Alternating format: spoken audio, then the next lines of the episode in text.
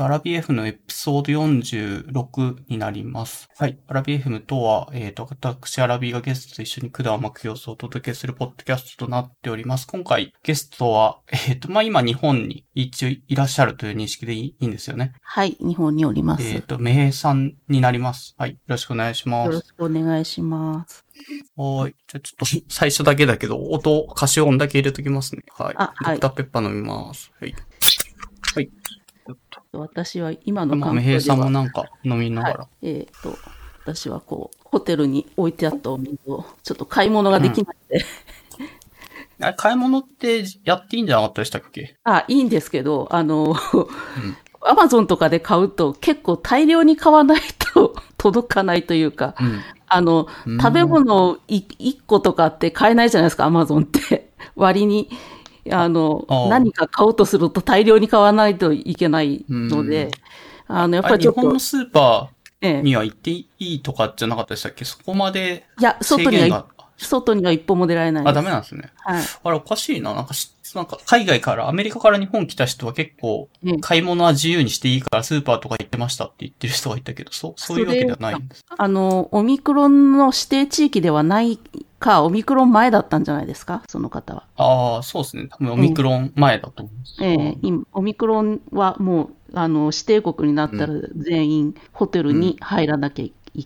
ええあ、そうな、うん。あ、いや、ホテええ。ホテルには入るんですけど、うん。なんか、外でお店でご飯食べたりとかもちろんできないけど、スーパーとかでちょっと買い出し行ってビール買ったりぐらいはできるみたいな風に聞いたんだけど、それすら今ダメだと。それは多分自主隔離というやつですね、一応。あの、うん私はそのオミクロン指定国から来た強制隔離という、あの、ステータスなあ、ので。対応が違うんですね。ええはいはい。あ、なるほど。すいません。あの、多分、あの、これ話聞いてる人は何の話してんのかなとは思うんで、あの、名さんのちょっと自己紹介から、はいあの、お願いしてもらえると、はい。多分出身というかで、あの、今ちょうど海外から日本にはい来。られて、あの、そうですね14日間ですかね。はいはい。もう制制限滞在中みたいなホテルで過はいごさなきゃいけない期間だと思うんです。そうですね、おはい。願いします。えっ、と、えーえーめへへと申します。えっ、と、お今、えー2000年の夏から、えードイツに住んでまして、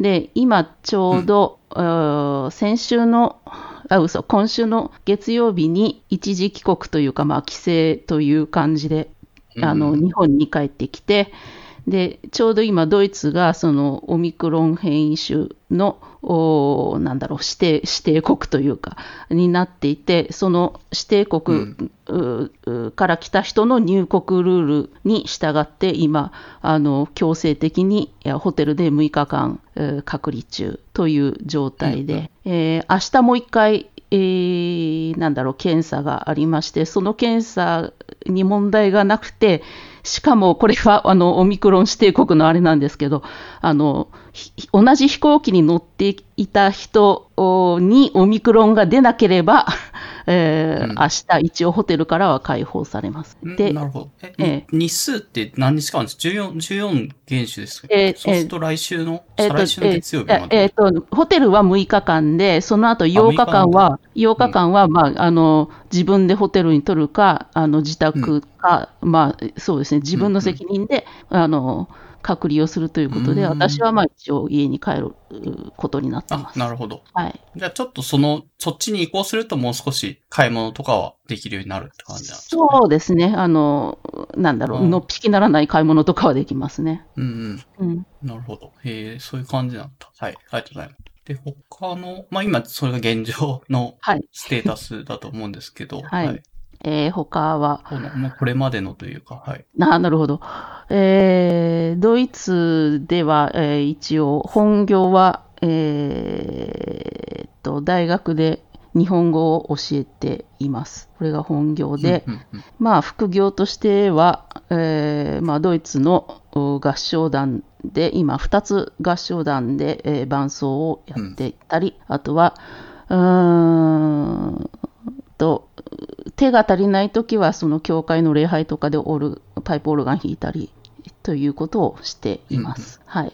うん、合唱ってでも、うんあの、あんまりコロナの状態だと良くないし、趣味となんかされてそうな。はいはい。一番まずいやつですね。全部、休職中、休眠中な感じなんですかね、そこの副業関係は全部。えっ、とね、合唱は、えっ、と、再ぼちぼち再開はされてるんですけど、あの、ドイツがこの秋、かなり、あの、えーうん。感染者の数がぶっ飛んで増えていたので、やっぱりまだちょっと、あの、例えば、えーひ言っていた合唱団の一つは、あの、今月の初めに演奏会があるはずだったんですけど、それも中止になって、うん。うん、だから、あの、状況がちょっと変わると、もう、あの、予定してたことが全部、あの、変わってきちゃうっていう感じですよね。うんあの、ドイツのコロナ状況っていつぐらいからなんかぶっ飛んできた感じなんですかね ?9 月とかもうちょっと後ですか？ね ?10 月、11月とか。10月、そうですね、10月の後半ぐらいからかな。あーあの結構日本と対照的ですね。なんか日本よりもうちょっと早く、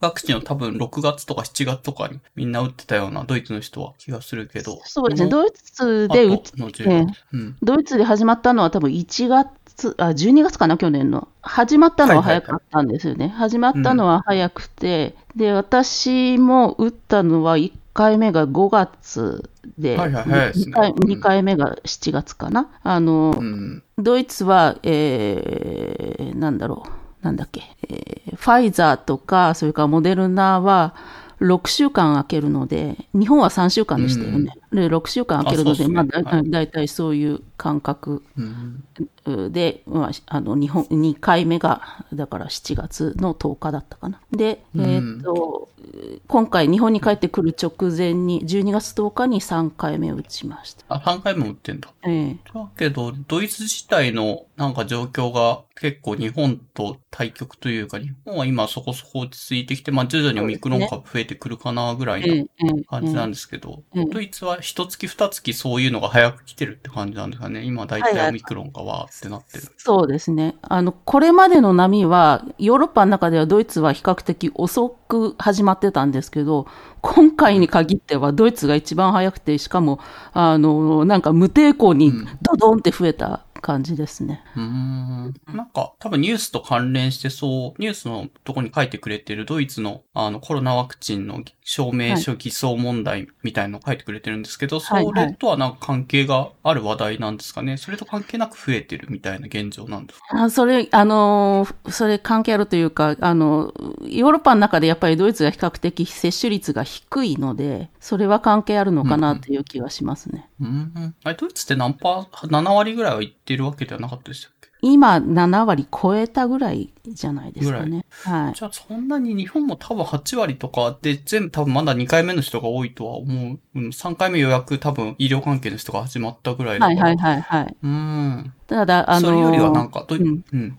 はい。地域差があって、あの、東ドイツがやっぱりちょっと、あの、全体的にその、ワクチンに対して消極的というか、抵抗のある人が、あの、多く住んでいる地域で、その辺に行くともう6割切ってる感じですね。うーん。なんかちょうど話題に出たけど、ドイツって東と西で、あの、はいこれ全然コロナと関係ないんですけど、一般的にやっぱり違う感じなんですけど、私も去年ドイツ行った時に、あの人は東ドイツ出身だからみたいな感じの話をなんとなく同僚とかがしてて、ああ、そう、そういうの雰囲気でわかるのかなっていうのをちょっとふふと今聞いてて思ったんですけど。雰囲気、あうん、このコロナに関してはかなりはっきり、うん。ああ、の。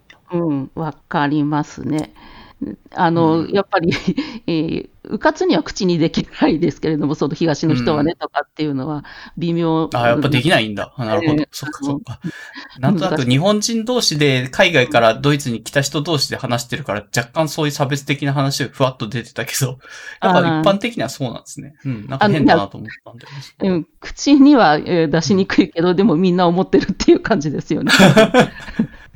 ああ、え歴、歴史的事実としては、もともと共産圏が東なんでしたっけ？すみません。ちょっとそこのだと前フラなんだそうですね、そうですね。社会主義社だった会主義のがだったんですよねすね。はい、はい。東。っはい。ていうので、まあなんとなくその共産圏の雰囲気を残し、で、まあはいロシアも結構ひどかったですもんね。確かコロナに関して。はい。だから、うんあの、なんていうかな、そういうう歴史的な経緯もあって、あの、その、うんうーんく国の言うことをあのあっさり信用しちゃいけねえみたいな、そういう。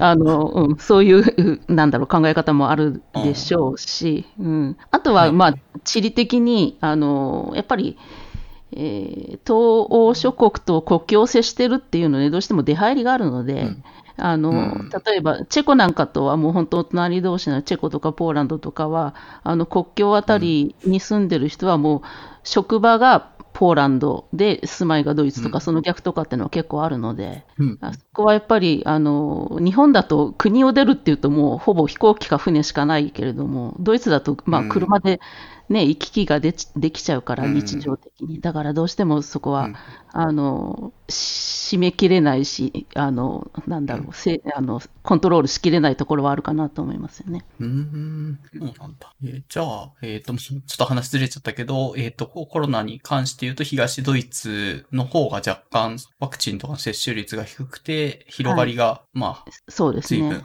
激しい感じの。はい、あのよくドイツだとあのうん感染状況をを見る数字としてはそのう10万人あたりの7日うん間平均の10万人あたりの感染者数みたいなのをよく数字で出てくるんですけどあの、そうすると東の 2, あの2つの州はもうあのひどい時は1000を超えちゃってる感じ10万人あたり1000人を超えてる感じ、はいだからちょっとこれは多いのかえ。うん。多いと思いますね。あの、あなるほど。ね10万人あたり1000人ってことは、まあ、東京あたりの人口で考えるとって思うと、うん。ちょっと桁、桁外れですよね。桁違い。それすごいですね。東京の人口を探せばいい。東京の人口東京多くても5000人ぐらいだったから。えーそうですよねと。で、人口でどのぐらいで ?1200 万とか300万、1300万とかそのぐらいですかね。1400万ぐらいら、あ、うんぐらいが東京の人口で、うん、うんで今の100、10万人、10万人か。うん、10万人で1000 140倍ってこと？かな ?140 かけ1000ってこと？そうかな。うん。うん、10、100、1000、14万人ってこと？か。それはすごいな。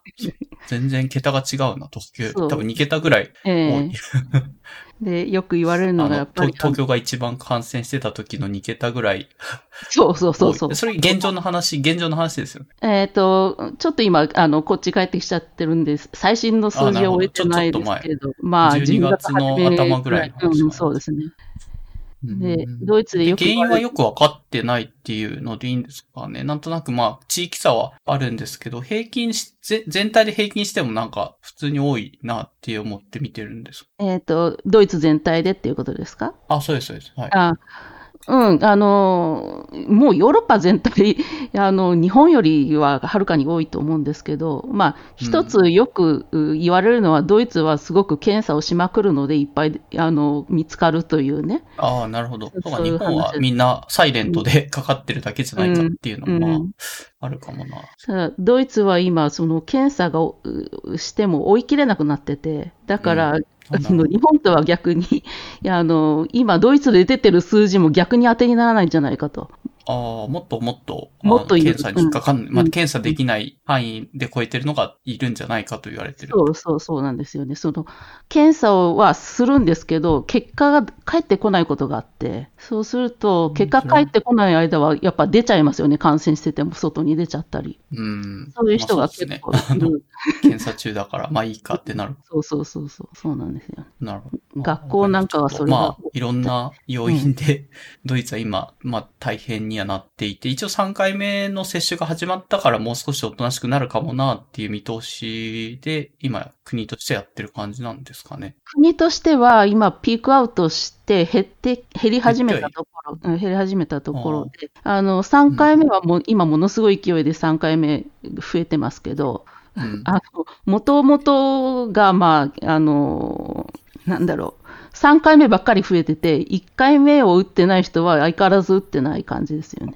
うん。なるほど。結構偽装問題っていうのは一応社会問題、ドイツの社会問題にはなってるって感じなんですかね。ワクチンの接種証明書偽装。うん、結構、あの、ニュースにはなってますね。うん。うん。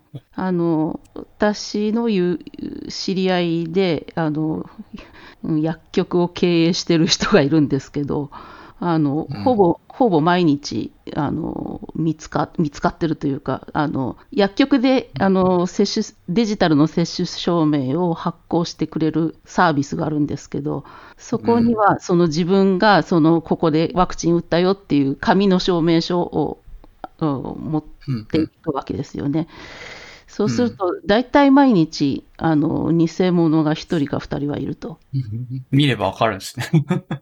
これ偽物だっつって。うん、あの、うん例えば、その、なんだろう、あありえない住所で、あの、その証明書を持ってくるとか、うん。あの名前だけ自分の名前ってことですか？住所は適当そうですね。あとは、もう、これは、あの、疑い出したらキリがないんですけど、その、えー明らかにそのパス、パスポートとか身分証明書の住所が、あの、A, A という町なのに、あの、南ドイツの A という町なのに、その、注射を打った場所が、あ北ドイツの B という町だったとかね。ああ、行くのが困難じゃないかってことですよね。結構、南から北移動するのに、どれぐらいかかるんだろう ?6 時間とかで電車乗ってもかかる感じかな。そうですね。5、6まあ物による時間かかりますよね。ちょっと不自、うんだからす、すごくそういう不自然なものを持ってくる人が結構毎日ポロポロといるような状態。うーん。なるほど。まあそういう社会問題もありながら、うんうんまあピークアウトはしたけども、数としては結構多くなっちゃってたっていう。何が違うのかな？結構日本ももうある程度人数減ったから外出て、まあ飲み食いしたりとかしてる人も増えてはいるけど、うん、うん極端に増えてはいないんですよね。オリンピックの時は多分一番ピークで、その時は1日に5000人とかもが多分マックスだったんじゃないかな。はいはい。9月からどんどん下がってって、今は30人とか、まあ、うん多くて40人とかになってる感じなんですけど、あのまあ、ー要因が、うん。まあ、こっち帰ってきて、まだあの空港とホテルにしかいいたことがないんですけれども、それでももう明らかに日本人はちゃんとマスクしてるなっていうのは 思いますね。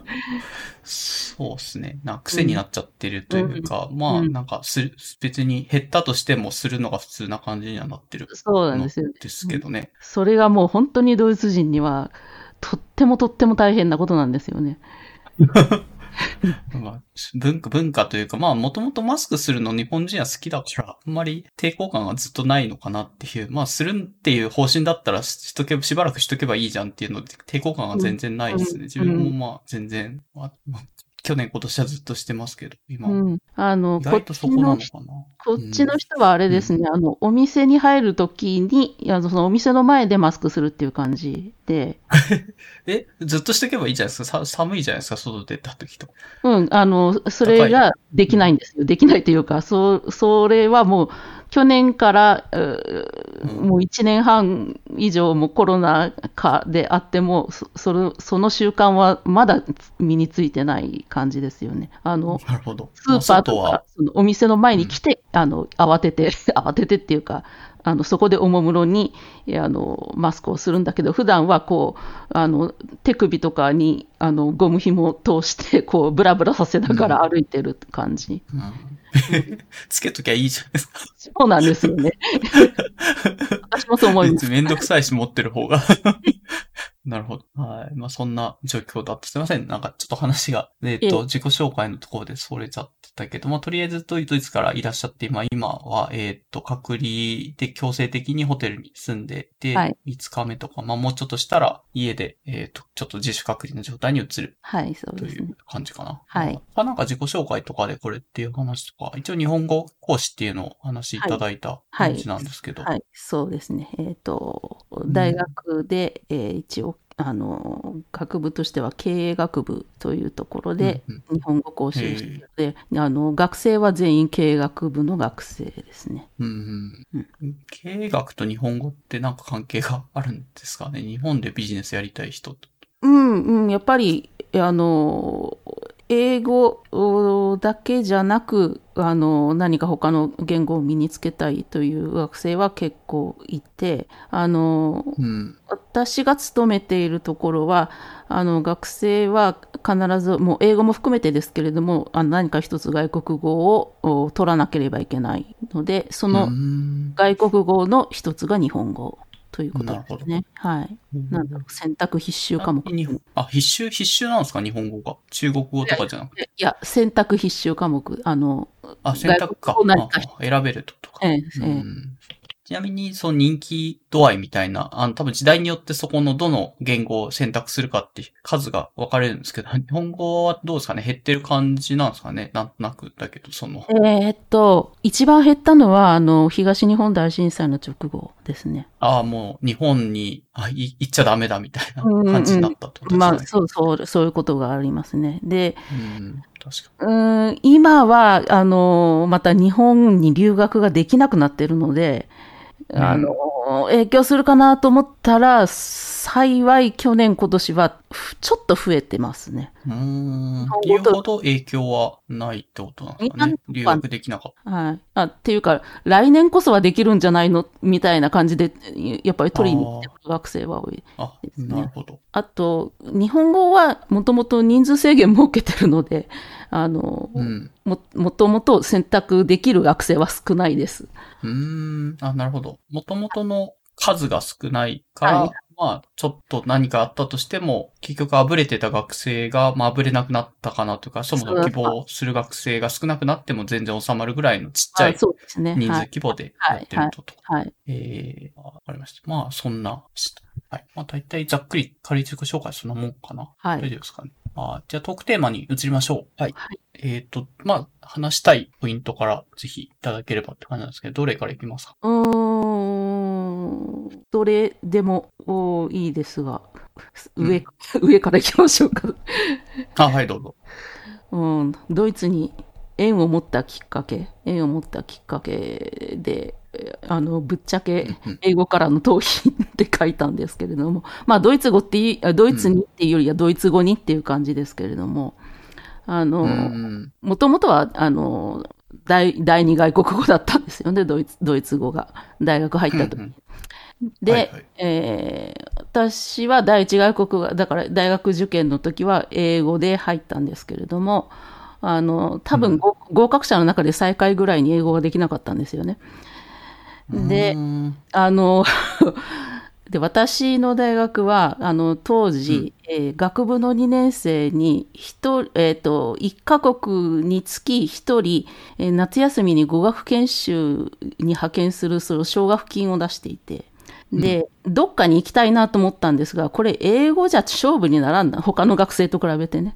あの、選考に通らないと思ったんです、英語では。なるほど、なるほど。だから、ドイツ語の、うん。も もしかしたら、ひあの、勝負に引っかかるかなと。うんそのぐらいの気持ちで、あの、ドイツって書いて出したんですね、うん。で、そしたらまあ書類があって、書類選考があって、書類選考は全員通ったんですね。で、全員面接に呼ばれて、で、面接うの会場に行ってみたら、あの、それはまあ2年生の春でしたけど、1年生の時に、あの、ドイツ語が A じゃなかった学生が私一人だったんですよね。で、A じゃなかったってことは、A が良いってことかな、今の。あそうです、そうです。あの、だから、あの、全員、あの、私の他はドイツ語がとてもよくできるというか、ドイツ語の成績がいい学生で、あなるほどドイ。ドイツ語だったら勝てるかなと思ったら勝てなかったって 話。もう、もう、もう全然ダメで。あの、これは、あの、これは、あの、なんだろうな。えー生半可なことじゃいいかれないぞと思って、あの、面接の時に、あの、語学研修なので、語学の成績の悪いし、悪い学生に行かせるべきだと思いますって言ったんですよね。うんうんううんん。あ、なるほどね。ええ 逆転の発想で。ええそしたら、あの、行かせていただけることになりまして、言ってみるもんですね、そういう。ええ。まあ、あの、いい方に出たというか、それが、あの、他の学生には申し訳ないですけど。で、それで8週間、8週間、あのドイツの語学学校に、えー大学2年の夏休みに行くことができて、まあそのぐらい行くと、いくらドイツ語の成績がそれまで悪くても、8週間いれば何か喋れるようになるんですよね。で、そうすると、まあ日本に戻ってきてからもうもったいないから勉強を続ける、もち、なんだろう、落とすのがもったいないので、勉強を続けるようになるんです。うんで、あの、大学院を受けるときは、もう、第一と第二を入れ替えて、第一外国語ドイツ語で受けるぐらいになってた感じですね。うん。あ、じゃあそこの、とりあえず嘘から出た誠じゃないけど、苦手な人に行かせるべきだって行かせてもらったやつがかなり、ドイツ語学習継続のきっかけになったという感じなんですかね。そうですね。うん、あの結構いい話ですね。でも、その、縁に持ったとしても、まあ日本で就職そのままなんかする人もいそうなんですけど、そう、はいそうじゃない。ドイツで就職しようと思ったのはもうちょっと強いとか何か別のエピソードがあるんじゃないですか？ドイツで就職しようとはあまり思ったことなかったん思ってですけど、なかった？思ってなかった。えっと結果そうなったみたいはい。えっ、と、大学院入って、あの、博士課程の時にまた留学する機会があったんですね。今度は、えっ、と、それは論文を書く資料集めのため、うん資料集めて調査のために、あの、ドイツに行こう、行かなければならないくなって、研究テーマ的に。で、あの、まあ、やっぱり奨学金もらって、ドイツに来て、で、あの、ちょっと1年じゃ足りないなと思ったんですけど、あの、奨学金ちょうど1年だけだったので、あの、自費でもう2年伸ばして3年ちょうどいて、で、3年、えーまあ、資料集めだの、調査だのをして、それで帰って、日本で論文書いて出そうと思ってたんですね、うんうん。大学で。で、あの、日本に一度帰って、それが2003年の秋で、あの、それで日本に帰って、やれやれじゃあ論文書き始めようと思ったら、その一月後に、えっ、と、今の勤務先の私の前任の先生ですね、日本語の先生。うん。急に、急に亡くなられて、ご病気で。で、はいはいあの、その亡くなられた2日後に、あの、日本にいる私のところに、その電話がかかってきて、来学期から来られるっていう、え、どういうこと？ドクター論文書く前に職が決まったってことなんですか？それ。はい、そういうことですね。あの、ああ、そういうのはめちゃめちゃいい気がします。ちょっと、あの、その先生自体は不幸であったかもしれないけども、名産的にはめちゃめちゃチャンスがうん回ってきて、文系のだって博士ってそもそも職がないっていうのが、そうですね。はい。当時はどうだったんですかね、昔もそうだったんですかね？あの、当時は、もっとなかったと思いますね。あもっとなかった。もっとなかった。っていうところが、たまたまドイツに留留学、まあその論文書くため資料集めで留学してたから、あのうん縁があった先生の亡くなったタイミングで来られるっていうポストが空いたところにお誘いが来たってことですかね、うん卒業前に。実を言うと、その先生とは、あの、ちょっとそういうことは、あの、すその先生の生前に話したことがあって、もともとあと2年で定年になったんですね、その先生が。うん。で、あの、このこの後どういう方が来てくれるかちょっと悩んでるのよ、みたいなことをおっしゃってて、えーじゃあもしかしたら私が日本に帰って論文うん。書き終わったらちょうど2年ぐらいですかねっていう、そういうことを雑談交じりには話してたんですよね、その前前任の方と。うん。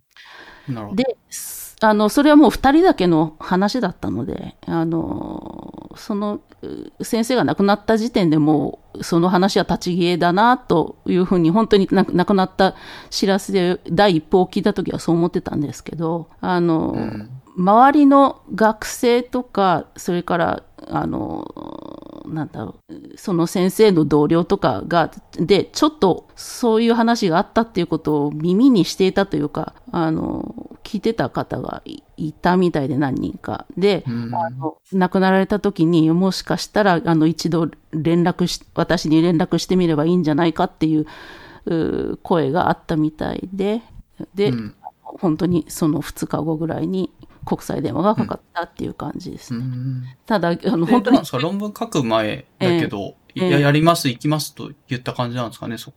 一日考えました。一日考えましたけど、うん、でも、あの、うん、結局行きますってお返事しましたね。そのえ翌日。ーじゃあ、ドクターは卒業しないけど、まあ、はい中退でドイツに就職、はいまあ、はい日本語学校の先生として就職みたいな。そうですね。おー、なるほど。一日で、一日でよく決断してますね。そうですね。まあ、あの、うーんね、ぶっちゃけ、あの、このまま論文しても、あ論文出しても、就職あるのかねっていうのはね、あの、ずっと考えてたし。そもそもなんでドクター行ったんですかね？結構リスクは上がるじゃないですか。文系ドクターだと就職がないってみんな言ってたと思うんで、当時もそれ。そうですね。あの、私、私みたいなっていうか、あの、あの文系の人で留学する人っていうのは、最初の就職口は、どんな専門であれ、語学っていうパターンが結構多いと思うんですよ。うん。あの、私だったらまあドイツ語ですけれども。うん。だから、あの、文系で博士の人で、しかも、あの、フィールドが外国の人は、あの、そういう間口を広、なんだろう、就職のための間口を広げるためにも留学した方がいいっていう風潮はありましたよね。うんうん。あ、えっ、と、今、質問として出てるのは、えそもそもドクターに行かないで就職するっていう選択もあったんじゃないかなって思っていて、学部とかで卒業した時とかに。それあーをしなかったのはなんか理由があるんですか？と。うん。そうですね。あ そう、なるほど。えっ、と、そうすると、まず、なぜ修士に行ったかってことですよね、要するにあ、。そうそうそう。まず。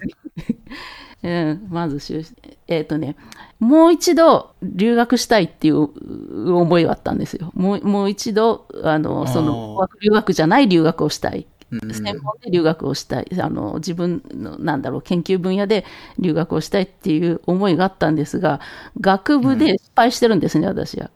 その、失敗っていうの？留留学の試験に失敗してる。ああ、なるほど。あ、そうなんだ。えーで、あの、なんとなくそれを捨てきれずに修士に行っちゃったっていうか、で、自分の大学が比較的留学に対しては積極的な大学だったので、うん。あの、なんだろう、奨学金とか語学金に、あの、うん。出してくれる大学なので、まあ、研究もしたかったですけど、いればチャンスがあるんじゃないかって思ってた、下心があったのも事実ですね。ああ、ええそんなにでも留学する、一応学部の時はその一回語学留学したっていうのは伺ったんですけど、もう一回すごい行きたいって思える何かがあったって感じなんですかね、その時の。一回目から。二回目って研究で留学ししたことない状態で研究で留学したいっていうのはなん、どっから来たモチベーションなのかなああとあ、そうですね、その研究でっていうのは、研究で選んだフィールドがもともとドイツ語圏だったんですね。うん。うん。あの、そこはちょっとどっちが先、ドイツに行きたいからそういうフィールドを選んだのか、それともそういうフィールドを選んだからドイツに行きたかったのかっていうのは、ちょっと、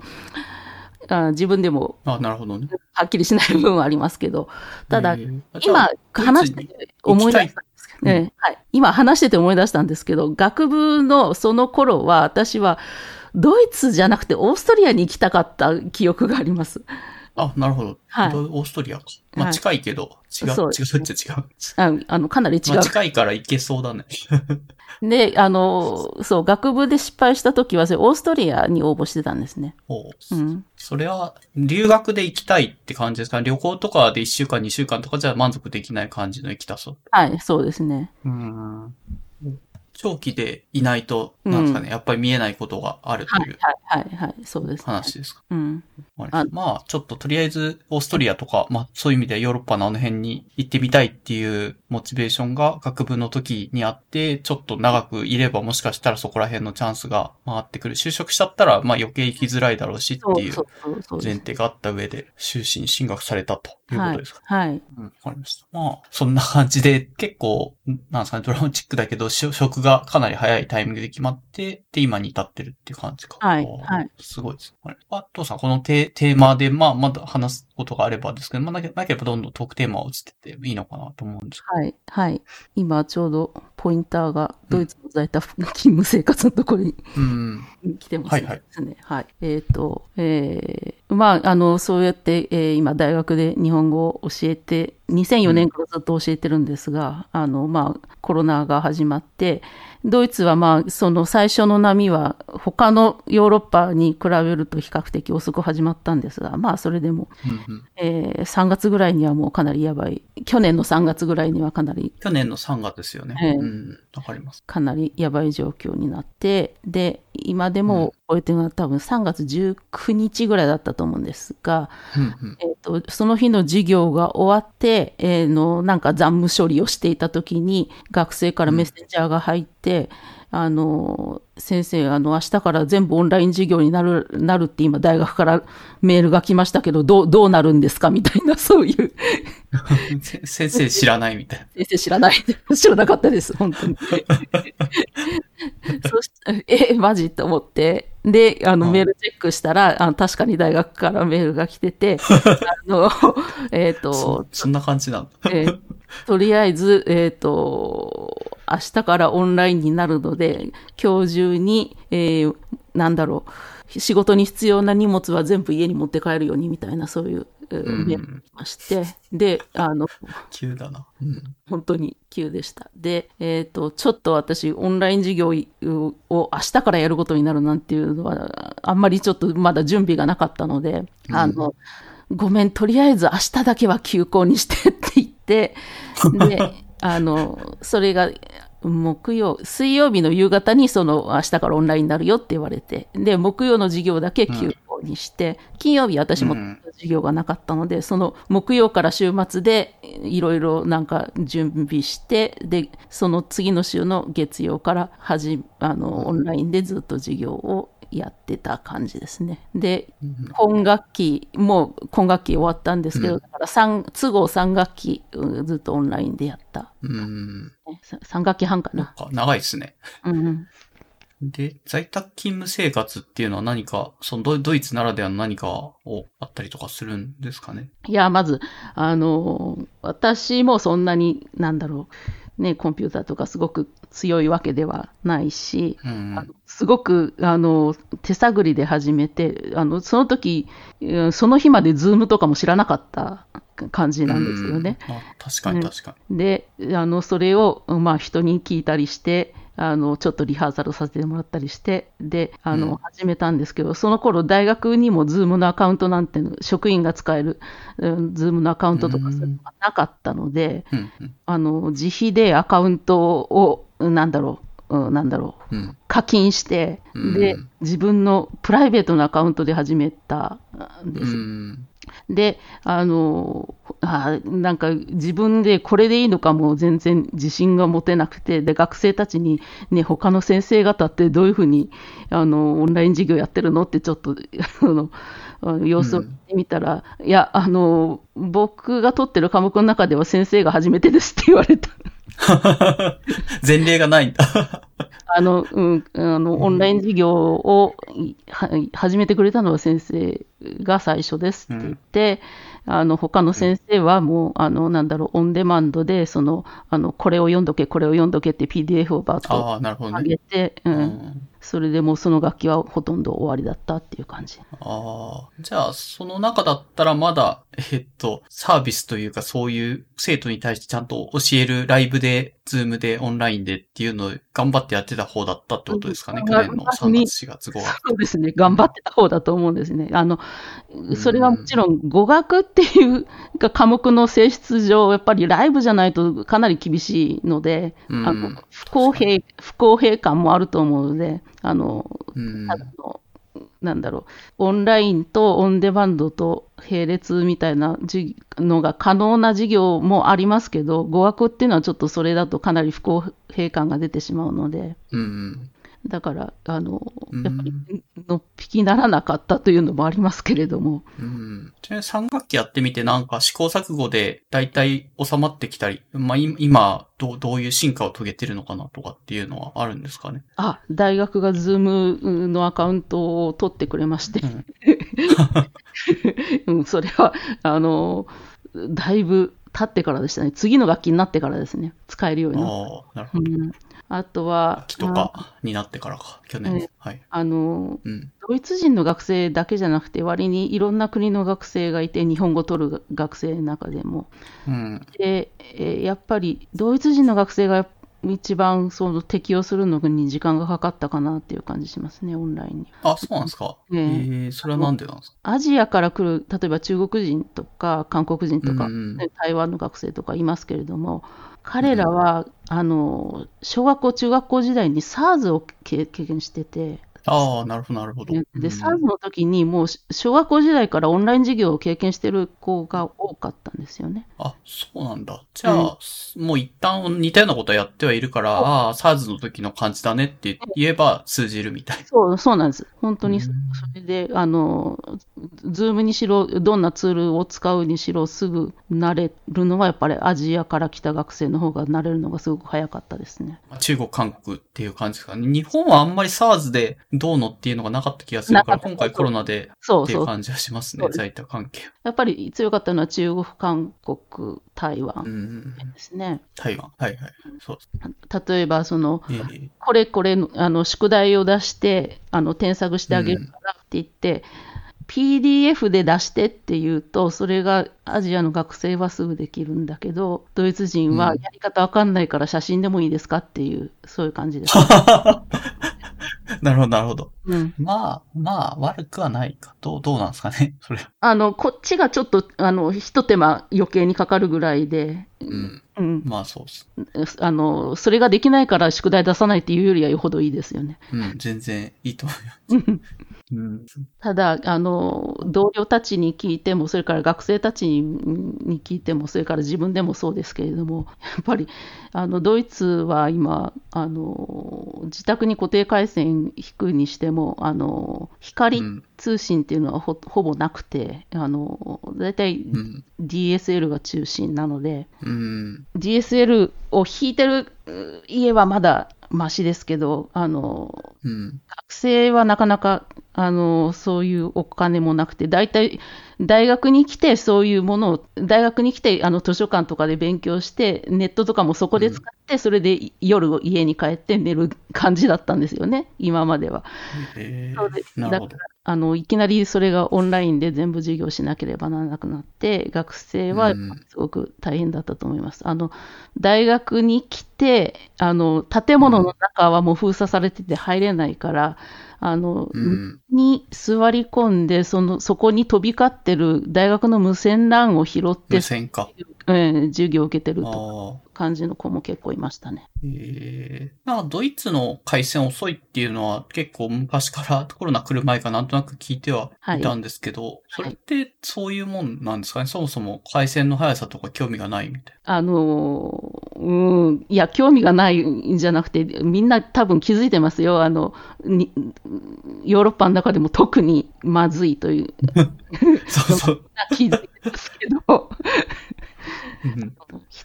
いろんな原因あると思うんですね。あの、建物、アラビーさんもドイツに来て思ったと思うんですけど、古い建物結構残ってるじゃないですか、ドイツって。まあ、残ってますね。ねえ、はいだから、あの、なんだろう、新しい回線が結構引きにくいんですかね、そうなると。うん、そうなのかな。うん、まあ、引こうとは引けそうだけど、まあ、ちょっと手間ありそうですね、そこらへん。私があの再就職して最初に入ったパートで、やっぱり DSL を引いたときに、なんか知らないけど、火花が出たんですよね。あ、そうなんだ。ええであのその業者さんに、え、これうん、これってこういうものなの？って聞いたら、建物の上火から花出るんだ。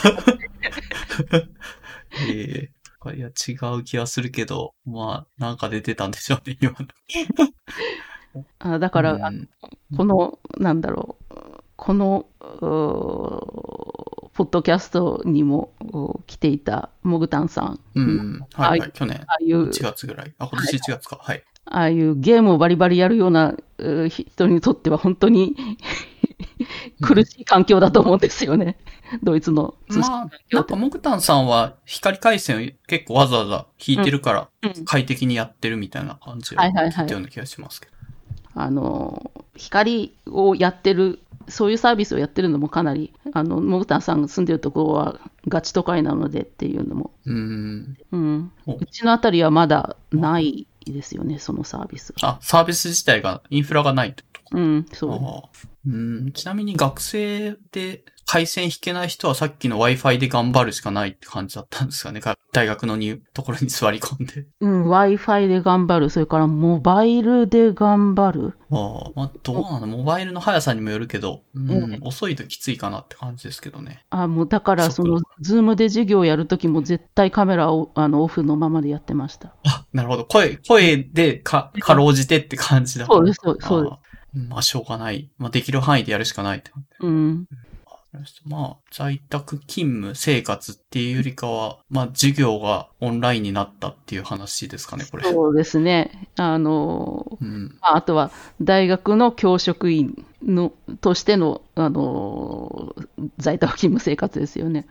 うん。あの、職員も、あの、大体在宅になっちゃったので、彼らも、あの、家から、あの、いろんな事務的な仕事をしてたんですけど、やっぱり、あの家の回線が遅いので、うん、やっぱり仕事が進まない、仕事が進まないって言って、相当不満を、うん、うん、言ってましたね。なるほど。ちょっとインフラは すぐ光にすればいいとか、さっきもインフラないなければもうどうしようもないから、そこはもう待つしか、ゆっくりやるしかない。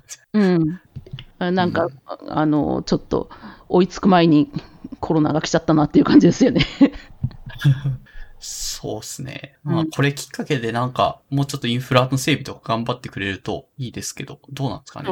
あの、いや、去年あたりはそれを随分期待してました。まだそう、そうなる話がないんですけど。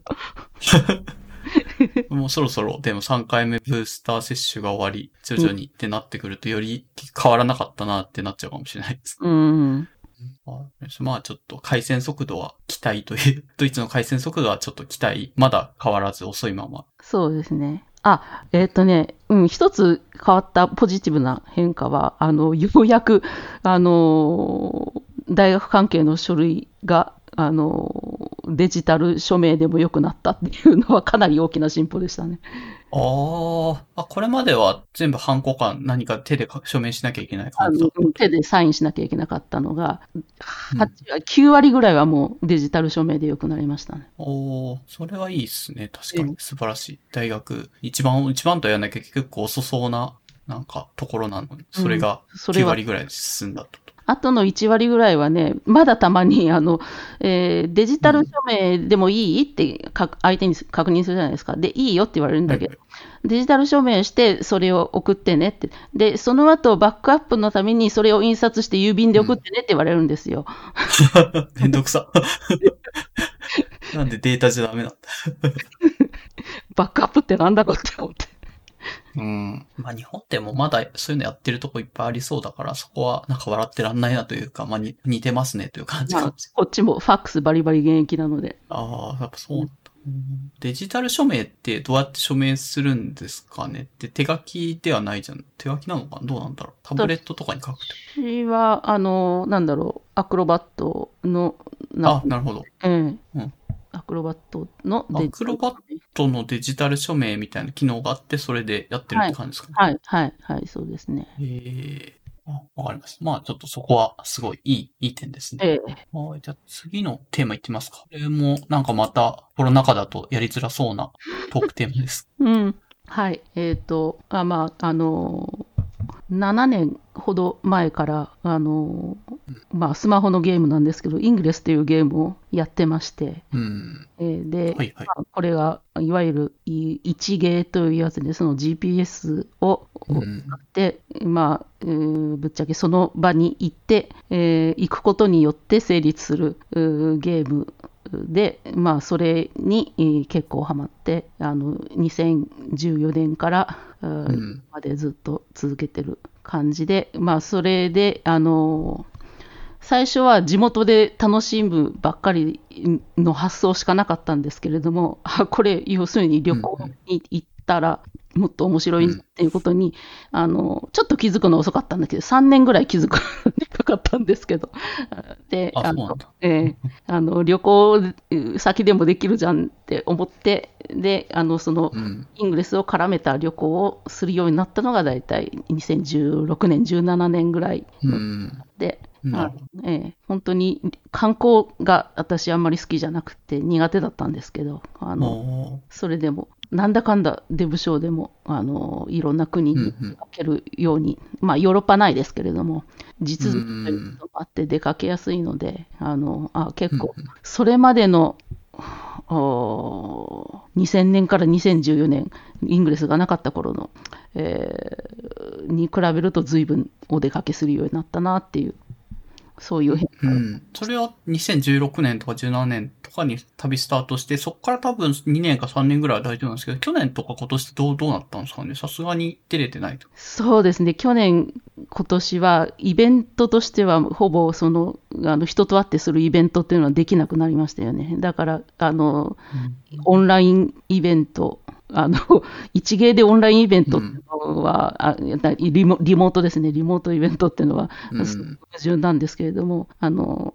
うんうん。それを、うまあ、月1ぐらいでやってますね、そのイベントなるほど。うん、ただ、まあ、あの個人でやる分には、イベントとかじゃなくて、集まらなければいいので、要するに。だから、一人でやる分には全然問題ないかなと思います。イングレスにしても。そうそうそう、そうなんです。ただ、あの、これは私の個人的な都合なんですけれども、やっぱりちょっと、はいはいあのイングレスしづらくなったな、コロナ以降、しイングレスをしづらくなったなというのは、えっ、と、やっぱりロックダウンすると、お店が閉まるじゃないですか、飲食店が閉まるじゃないですか、あうん。そうトイレに行かれないんですよ。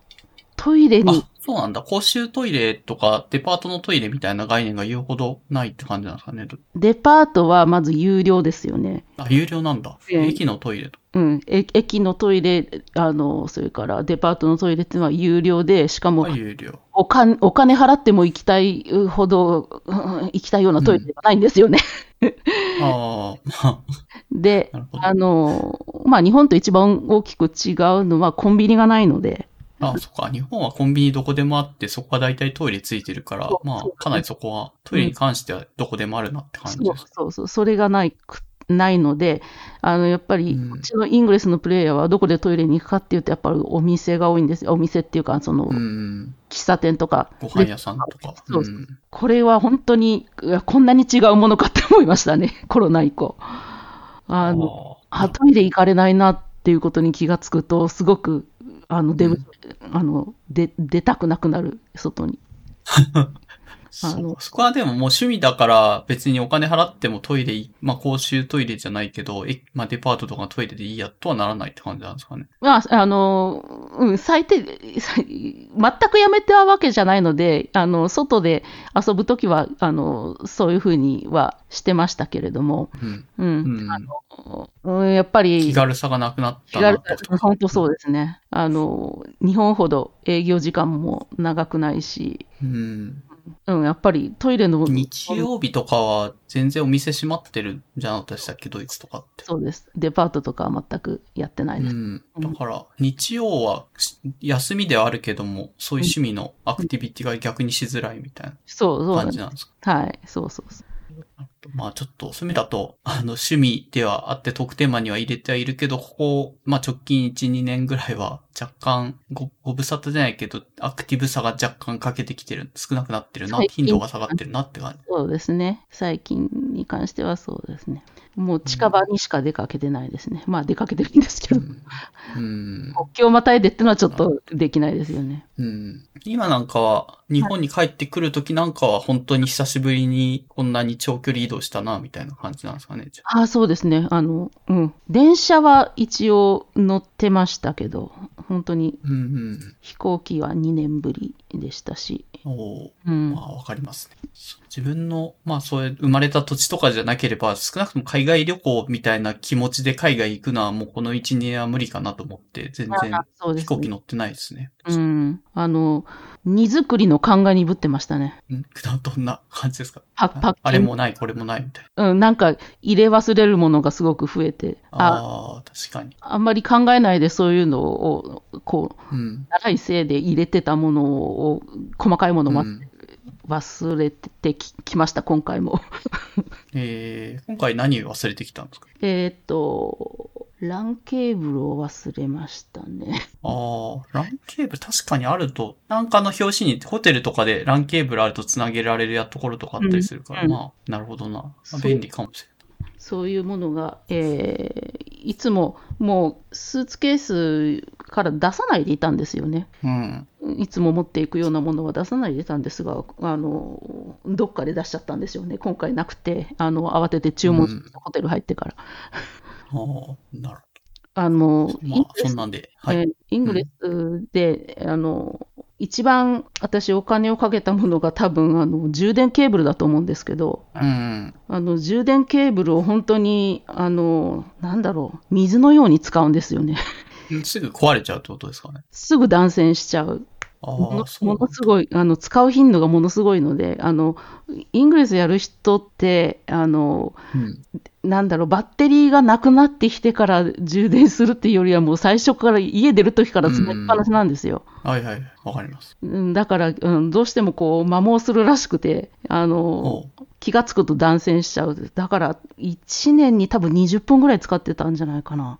うんそう、まあ、お多い。まあ、普通に考えたら、か相当多いですね。うん、逆に言うと、うん断線しにくいケーブルとかを探したとしても、それぐらい断線するみたいな話なんですかね、その話。えっ、と私はあのアンカーというメーカー一択だったんですけど、か、有名ですね。ええアンカーでそのぐらいですね。ああ、そっか。私もアンカー使って、アンカーのやつは結構、なんだろうな、あの、ビニールじゃなくて結構、ぬ、布、布というかな、そういううん。ので、ま、曲がりやすい、曲がりにも結構強いものとかあるけど、それ使ったとしてもすぐ断線しちゃうんですねすぐ断線しちゃいますね。うんで、逆にその、なんですかね、イングレス R が今年とか去年はあんまり使ってないから、そこまで消耗品じゃなくなってるというか、余ってる、余ってるぐらいの。テーブルにはお金使ってないですね。去年、今年は。おーあ、そんなにめちゃめちゃ高いもんでもないから、なんかまとめて10本ぐらいずつ買って消耗品として使っていくっていう運用になるのかなとは思いますけど、その話。はい。そうです、そうです。あじゃあ、ちょっと次のトークテーマいきますか。えーっはい。と、これはちょっとわかんないな。非キリスト教徒としての教会オルガン習得っていうのは、これは副業関係の話ですかね最初話。そうですね。副業関係。はい。あのーまあ、名さんはキリスト教徒ではないってことなんですね、多分。はい。うん。で、えーただ、あの、こちらで、えー入ったが合唱団が、教会の合唱団だったんですよ。で、はいはい。あのーまあ、それは、うーん、教会というところが一番、その、アマチュアの合唱活動がこちらでは盛んなので、その教会というところにある合唱団が一番盛んなので、えーうんうんあ、その前に私、大学の合唱団に入ったんだな。こちらの大学にの合唱団に1年間いたんですけれども、そこはちょっと、あの、やめまして、あの、体に負担がかかるような、あの、すごい編成で、私、アルトだったんですけど、アルトが1人しかいなくて、ソプラノが12人いるとかいる、いるようなところで、そのソプラノ12人に対抗してアルト1人で歌わなきゃならないので、すごく喉に負担がかかりまして、なるほど。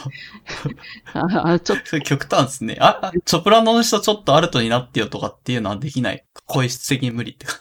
あの、個室的にはできそうな人は随分いたんですけれども、あの、要するに内声を歌える、歌う自信がないとかいう、そういう理由で、あのあ聞こえないから、聞こえないからっていうか、あの、聞こえてるメロディーじゃないと歌えないから、ソプラノしか歌えないの？とかいう学生が結構多くて、ああの、喉を壊でも、メヘイさんが抜けちゃったらそこの合唱団のあるといなくなっちゃう。したんでしょうね、その後。まあ、あの、大学の合唱団なので、あの、新陳代謝は早いというか、入れ替わりは早いので、まあ、どうにかなったんじゃないかなと思いますけど。うん では、あの、あはい教会の、ま、町にある教会の合唱団に、い2001年に入って、もう今までずっとそこに、そこには通ってますね。うんで、えっ、と、最初は、まあ、歌い手として、あの、普通に入ったんですけど、あの、休憩時間の時にちょっと音を確認するためにピアノをポロポロ触ってたら、なんかピアノ弾けるのがバレちゃって、うん。でう、ん。うんおじゃあ、あなたちょっと伴奏手伝ってよっていうことになって、うん。うん。で、あの、2000 2002年からは、えーまあ、伴奏と、それから歌う方と両方やるような感じになって。え、え、弾きが、弾き語りみたいな。どうどういうこと？弾いや弾いて歌う感じなんでい。や、そうじゃないです。伴奏してるときは歌えないですけど、あの、あえっ、と、え演奏会前になると、演奏会の前日、前々日ぐらいになると、オーケストラが来るわけですよ。でー、はいはい。そうすると、オーケストラが来たら、あの、私は練習のための伴奏者なので、もう用はなくなるんですよね。そうしたら歌ってもいいよと。だから、え、そうすると歌、歌う練習時間ずいぶん削られちゃわないですか？そうなんですよ。だから自分で家で練習しなきゃいけなくて、それはそれですごく厳しかったですね。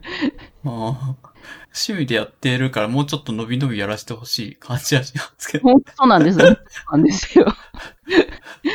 なん、なんで？で、逆に副副業になったのは、ちょっともうこれはお金もらってないと、その伴奏やりたくないな、みたいなのがあるのか、まあ向こうがさすがにお金払ってくれるようになったのかで副業になったんですか？向こうが、あのー払ってくれるようになりましたね。しかも2、3、4年したら払ってくれるようになりましたね。あ結構じゃあ3年ぐらいは お金が稼げるというか、そういう話が出るまではかかってる。さすがに、ただでずっと伴奏させておくのが悪いなって感じになったんでしょうね。向こうもなんか気づいてなかったのかもしれないですけど、私ももう要求してなかったというか、要求していいのかどうかはわからなかったんですよね。うん。まああ、良さの、そうですけどね。うんうん、それがちょっと自分で、あの、なんだろう、比べるものがなかったというか、その、例えば自分が音大とか出てるんだったら、あの、要求できたかもしれないし、その、音大とかにいたら、周りの音大の学生から、あの、相場とか聞くこともできたんでしょうけど、そういう機会が全くなかったんですよね。だから要求して自分がそれにうん見合うだけの実力があるのかがどうかが分からなかったので、なんか3、4年ぐらいはうんちょっと、あの、本当に完全にボランティアとしてやってます。はい。あと、教会というところも、あの、まあ、要するに利益を出しちゃいけない、非営利団体じゃないですか。うんうん。だから、あの、はいうーん、まあ、ぶっちゃけ、えーや、節約できれば節約したいんですよね。あの、うん、まあそうですね。えーで、あの、本来であれば、私なんかの、みたいなのを雇うよりは、あの、音大、音大生をちゃんと雇ってあげる方がいいと思うんですけれども、それだとうんまあでも、高くつくおんですよ。金かかるから。そうそうそうそまあ、う。で、えっ、一と応、それで不満がなければお互いやるのもいいし、まあ今、とりあえず、ある程度出る、お金も出てるんだったら、まあそれで協力してあげようって気持ちになるんだったら、それはそれでいいんじゃないですかね。向こうにとっても、うんメンサーにとっても。で、あの、まあ、そうやって、まあ、何年かピアノをやってたんですけれども、そうすると今度、何が起こったかっていうと、あなたピアノ弾けるんだったらオルガンも弾けるでしょってことになったんですよ。そういうもんなんですかね。並びが同じなのかな、オルガンとピアノ。どそうういうものでは全然ないんですけれども、あ、違うんだ。あの、えっ、と、えーまあ、鍵盤の並びは同じです。鍵はい手は手は同じですけど、まあ、オルガンは何が一番違うかっていうと、まず足にも鍵盤がある。ああ、確かに。ど、どう踏めばいいんですかね、それって。これ、足に鍵盤があるっていうのは本当にすごい違いで、あの、うん最初、オルガンの前に座ったけれども、どう足が動くのか全然分かんなかったですね。あの、ほうほう。というのは、ラビーさん、ピアノってひ触ったことあります？ピアノ。ああ、全然ないっす。ああ、はいそうですか。あの、ピアノってこう、ね、椅子に座るじゃないですか、ピアノの前で。椅子に座ると、はいどこにうん重心がかかるかっていうと、足に重心がかかるんですよね。足に重心をかけてピアノを弾弾きなさいっていうふうに教わるんですよ。でうんうんうん、あの、すごくスパルタの先生だと、例えば、あの、生徒が弾いてる最中に椅子を蹴っ飛ばしたりするわけですよ。それでもえー、それは、な、なんで？椅子を蹴っ飛ばしても、倒れないぐらい足に重心を置いてなきゃいけないっていうんですよね。あ、空気椅子できてるぐらい、お尻に力じゃなくて、本当に足に力を入れとけみたいなそうな感じ。んですよ。そうなんですよ。まあ、それもピアノもペペダルみたいのありますよね。あれって何のためにあるんでしたっけ？あれは例えばなんだろう、音をこう、えーひひなんだろう、残響を増したり、あとは。右のペダルはそうですね、左のペダルは、あの音を弱くする、弱音にするためのペダルですね。ただ、本当に、それ踏めなくないですか？足にそんなに力入れてたら、ペダル踏んでる余裕なさそうですけど、今の。ああ、でも、かかとを支点にして、かかとには力入れられますよね。かかとには力入れとくの。なるうん。で、オルガンはそれが全くできないんですね。かかとに力を入れうんたりすることもできない。うん。なぜなら、足に鍵盤ありますもんね。だから足に力を入れると音が鳴っちゃうわけですよ。うん、そうですね。ええだから、あの、オルガン弾くときはどこに重心を置くかっていうと、お尻なんですよね。ああ、はいはい。まあまあ、まあそ、まあ違うか。ピアノ弾いてた人が急にお尻に重心置けって言われても、ちょっと気持ちが悪いというか、なんか違うなって。そうなんです。で、お尻を支点にして両足を自由にしておくわけですよね。うん、そうですね。そうすると、ピアノをだけを弾いてた人がオルガン をやろうとすると、最初にどういうことが起こるかっていうと、うんあのお尻に重心を置くっていうやり方がわからなくて、あの、うん足を動かしたときに、オルガンの椅子から落ちちゃったりするんですよね。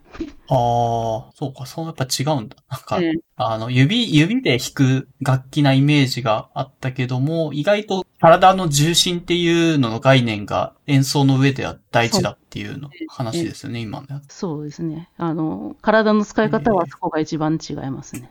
あとは目がやっぱりあのピアノの楽譜っていうのは、まあ、右手のところと左手のところとこう2段になってるじゃないですか。はいはい。それがオルガンの楽譜だと今度ペダルのところの楽譜もあるので3段になるわけです。ああ、なるほど。三段。うん。これ2段から3段に増えるともう目の使い方が全然違うんですよね。うーん。確かに。いやだから、まあ、あの他にもいろんな楽器のシステムとしても全然違いますけれども、あのまあ、ピアノっていうのは楽器の仕組みとしては打楽器ですけれども、オルガンあ、はそうですね。あの、線をペンって叩いて音出す。だけど、オルガンは風かなんかじゃなかったでしたっけ？確そうか。だから風を。オルガンは管楽器ですね。だから、はいはい。うん、あのパイプに空気を通してうん。音を出すして音を鳴らす。はいうんだからもう音の鳴り方が、その打楽器は叩いた瞬間に音出ますけど、オルガンはやっぱりちょっと、うんあの遅れて音が出てくるうんうん。し、それから、あの、ピアノは叩いた瞬間に音が出るけれども、えっ、と、音は減衰するじゃないですか。まあ、そうですね。えーだけど、オルガンは、えー鍵盤をしてる間はうん、全く同じ。う。うんん。だから、ピアノを弾くように、オルガンを弾くと、大体音が濁っちゃうんですよね。うん、濁っちゃうっていうのは一瞬だけ空気を通したりとかする弾き方をしちゃうってことかな？ピアノを弾いてる人からすると。叩いてトンじゃなくて、もうちょっと長く押してないと音が一定音が出ないと。そう、あピアノを弾くっていうことは、音をつなげて弾こうとすると、やっぱり相当意識して音をつなげなきゃいけないんですけど、それと同じ弾き方をオルガンですると、今度、うんオルガンは音は減衰しないので、前の音と混ざっちゃうんですよね。ああ、なるほどな。ええそうか。そうすると濁っちゃうってことか。そうそうそう。ありそう。だから基本的にオルガンっていうのは、最初は、あの、音、音と音を、なんだろう、切って演奏するっていうことを習いますね。基礎としては。うん。うん。それを急にやり始めたというエピソードですね、ええこれ。いや、あの、やれと言われて。で、うん。いや、鍵盤同じだから大丈夫だよ、弾けるよって言われて。全 全然そんなことないじゃんっていうのをやってみて分かってきたみたいやってみて、あの、まあ、そりゃ、楽譜に書いてあることを手だけで弾くんであれば、それはできますけれども、音は鳴りますけれども、うん面白くないですよね。あの、オルガンっていうもの分かってないから。な。で、うん。オルガンっていうもの分かってないので、やっぱりなちゃんと習いたいと。分かってなさすぎるからお面白くないので、弾いてても面白くないので、うんちゃんと一から習いたいって言ったら、あのじゃあこういう手段があるわよって言って、オルガンっていうのはほあんまり個人レッスンっていうのがなくあのそうあ、いう。システムがないというか、そのプライベートで個人レッスンっていうのがなかなかなくて、どういうところで習うかっと、その教会でオルガニストを養成する講座があるんですよね。あ、そうなんですね。その講座に定期的に顔出しておけば徐々に習えるみたいそこで、えー、とまず、そこでなら個人レッスンが受けられるんですけど、それはどあの、まあ、何を要請するかっていうと、教会で、教会の礼拝でオルガンを弾くための講座、養成講座なんですよ。うん。うん、はい。だから、どうしてもこの宗教的な知識も勉強しないと、うん。あのだんだんそのオルガン弾くだけ技術的なことだけじゃなくてそのうん。例えば聖書のこととかもちょっとは勉強しないと、あの礼拝の時何が行,、われてるかっていうのが わからないからあの変な時に音出しちゃったりするとかね、はい。うん、でそういうのをあの昔からキリスト教徒として礼拝に通ってればあの、うん。あのなんだろう小さい頃からの常識として身についてることが私は身についてなかったので。うん。あのすごく大変だったし、えー、とこれ、すごくびっくりしたんですけど、あのはいこの教会のオルガニストの講習っていうのはあの、キリスト教徒しか受けられないんですよ。あ、そうなんですね。じゃあ、え、今はキリスト教徒に？ってこといや、なってないです。なってなくて、えじゃあ受けられないじゃないですか。キリスト教徒じゃなないけど、受けていいのって聞いたんですよ。何度も何度もそれ確かめたんですけど、あーうん。あのいや、キリスト教徒おじゃなきゃうあの受けちゃいけないんだけどあの、うんそれをチェックする機能はどこにもないって言われたんですよ。ああ、なるほどね。じゃあ、まあ、あの、形骸化してるからいいんじゃないですかね、今の話だと。うんうん。そのぐらい足りないってことなんですよね。あの手が足りない、人手が足りない。ね。うん、うん。教会のオルガニストって、やっぱりその常勤と非常勤というんですけど、常勤はポス、うんあにあの大学の先生と同じで、常勤はポストが足りないけれども、非常勤は手が足りない。ああ、ポスドクはいっぱいいるけど、そうそう大学の教授はうん誰しもなれるわけじゃほとんど席はないみたいな状態になってる。今、ドイツでも何が起こってるかっていうと、あの常勤にあまりにもポストがないので、常勤になるなれる資格のある人が非常勤でやってると。ああ、なんか、図書館の司書さんとかもそうだし、結構、なんですかね、あの、本来受けるべきなお金をもらえない職種だと、そういうことが起こりがちな気がしますね。だから、こういう、じゃあまあ、メヘさんは、教会のオルガニストとして、そういうのを習ってたけど、別にそれでポストを得てる。まあ、得てるんですかね、さっきの話だと。得る気はなかったので、得ようとすれば、うんあの非非常勤のポストっていうのも確かにあるので、あのうん。得ようと思えば得られたんですけど、ちょっとあの日曜に早起きするのがしんどいので、まあ別にね、キリスト教徒じゃないしね、そこまでちょっとやりたくないわ、みたいな。そこまでどうしても。熱意が湧かないんですよね。いいいいと思います、別に。技術は、まあ習得はある程度してきたと、そのはい経験を通して。はい、あの確かに演奏するためには必要な知識があの随分身につきましたけど。えー そうわかりました。まあ、なかなか、あの、び微妙なというか、もう、オルガニストとして、すごい舵を切ったわけでもなく、程よい、まあ、落としどころで今、オルガンの習得をされてる。まあ、されたという話です。はい、はい、そんな感じです。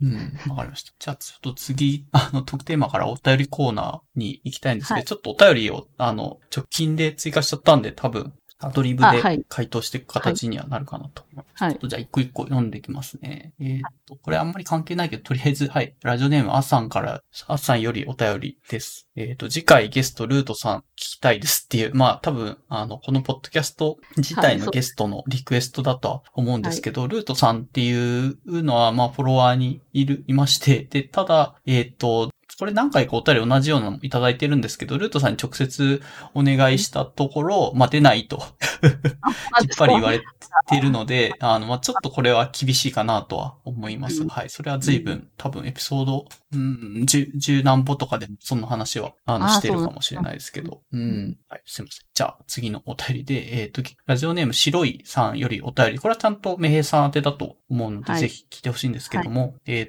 と、お便り24日に間に合、まだ、に、まだ書く時間があると思っていたら、なんと24日が、えっ、と、時空の木図になってしまったので、今一生懸命書いています。ってことは25日ぐらいに書いてるのかなこれは。うんで、せっかく買った、えーっと、イエティは持ってこられなくて残念でしたが、充実した隔離ライフをお過ごしのようで何よりです。はい。日本の弁当は冷えてても、冷めてても美味しいですね。そんな隔離ライフのお供にジンギスカンセット、大変心に惹かれます。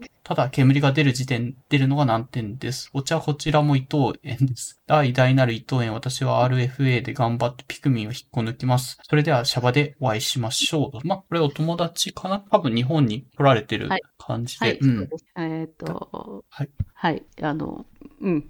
うん。アラビーさんもご存知の方ですね、これ。ああ、なるほど、なるほど。うんちょっとわかんない単語が、イエティってなんだろうとか、ジンギスカンセットって何なんだろうとか、RFA って何なんだろう。うんうん、もうアラビーさんにもおすすめの中に入ってたマイクですね。あ、イエティか。はいはいはい。あれか。あ、を私ね、ドイツで買イエティったんで重いっすよね、あれ。うんすけど、荷物に入らなかったんですよ。うん。いや、普通にでかいし重いから、あんまり旅行用じゃない気がします。イエティは。で、あの、こっちで、あの、実は一昨日ぐらいからいろいろリハーサルをしてたんですけれども、自分が代わりに持ってきたあの小さい卓上用のマイクが、ちょっと性能的に不安があった、音質的にも不安があったので、こっちで、あの、うん別の、なんだっけ、これ。あ、マランツか。マランツ、をあいいやつですね。うん。買いまして、マランツが今、素晴らしい。前に立っております。で、あと、ジンギスカンセットってなんです これは、あの、家、家、なんだろう、部屋の中でできるジンギスカンキットみたいなのがあるのかな、うんで、あの、そのホテル隔離の時に、あの、うん。そういうのがあると、あの、お弁当ってやっぱり冷たいじゃないですか。だから、はいはい。たまに高いものがあるといいねみたいな話で出てきた、あのうんセットだと思うんですが、私は多分明日ここを出てしまうので、もう試すうん。機会がないとは思うんですけれども、もしかしたら白井さんは実行するのではないかなと 思っています。ええ。で、えっ、と、どうやらこの白井さんと私は同じ系列のホテルに入っているようで、あ、そうなんだ。それ、これの文章でわかるの？同じ系列っていう。というのは、あの、お茶、こちらも伊藤園ですっていうのは、あのね、毎食、毎食おお弁当に伊藤園のお茶がついてくるんですよ。へえ。なんで？あの、が、えっ、とね、お弁当に伊藤園のあの紙のパックのお茶ありますよね。あれが2本あありずつ、ますね。え2本ずつついてきて、これが結構飲みきれなくて、今冷蔵庫にたまりに溜まってるんですけれども、あ飲まないと荷物が大変なことになるなと思って。ああ。なるほど。で、ええうんあの、そうですね。えー、ああ、偉大なる伊藤園っていうのは、えーこれは私はイングレスをやってることを知っているので、こういう書き方をなさってるんだと思うんですが、伊藤園はイングレスのスポンサーなんですよね。あ、そうなんだ。そういうことなんだ。全然わかんないな、この文章。へえ。そういうことをおっしゃって、偉大なってそういうこと。えー偉大なる伊藤園で。で、えー RFA はリングフィットアドベンチャーですね。私のああ、持ってきた、そういうことか。えー部屋の中で運動不足にならないように、うん。えー日本からわざリングわざコン、リングコン結構でかい気がするんですけど、旅行バッグにリングコン投げ込んできたと。ええあの、結構かさばりますね、あれは。うん。折りたためないからな、あの輪っかだけそう。なんですよね。うん。で、ピクミンを引っこ抜きますは、えっ、と、これはピクミンっていうのは最近、この10月にリリースされたピクミンブルームという、えーうんイングレスのところがライクな。いるポケモン GO ライクのはい。そうそうそう、ゲームですね。で、えーおそらく、えーリングフィットアドベンチャーで運動して、ついでに歩数も稼ぎつつ、うピクミンを育てて引っこ抜こうとあいう、、こういうそういうこととか。ええああ、そっかそっか。リングフィットアドベンチャーって足踏みしながら走ったりすることがあるから、それで歩数が稼げるので、ピクミンもっていう、二つのゲームをいっぺんに楽しんでるみたいな感じか。はいなるほど。はいわかりました。大体言ってる文章の意味が分かってきました。これ質問は何かあんのかな？えとりあえず、シャバで会いましょうっていうはいことなのかな？ー、いいですね。えーこの後、お互いに隔離が明けたら、どこかで会えればいいなと思います、白井さんとはね。あえいいと思います。という、すみません。じゃあ、3人目の、はい、はいえーお便りで、ラジオネーム、アシさんよりお便りで、これも多分、メヘさんっていうよりかは、まあ、まあ、全然関係ないけど、なんか本名さんのアドベントカレンダーを読みましたと。本名さんはアドベントカレンダーを書くには日常が幸せになりすぎてしまったのでしょうかっていう、本名さんに対してのお便りが来てるんで。何なんだまあ、今日ちょうど本名さん、昨日か、ちょうど本名さん24日でアドベントカレンダーを、えっ、と、の打順かな？で、本名さんの記事が出たんだけども、若干、なんか急に記事書いてネタが尽きたのかわかんないけど、えっと、本名さんの専門の話を書こうとして途中で挫折したかのような、あの、ブログになっていたので、それを若干、うん、なんか、本名さん自体は若干その不幸をネタにして面白いコンテンツを作るみたいなイメージが多分この人の中では、お便りくれた人の中ではあった上で、なんか幸せになっちゃったのかなっていう危惧。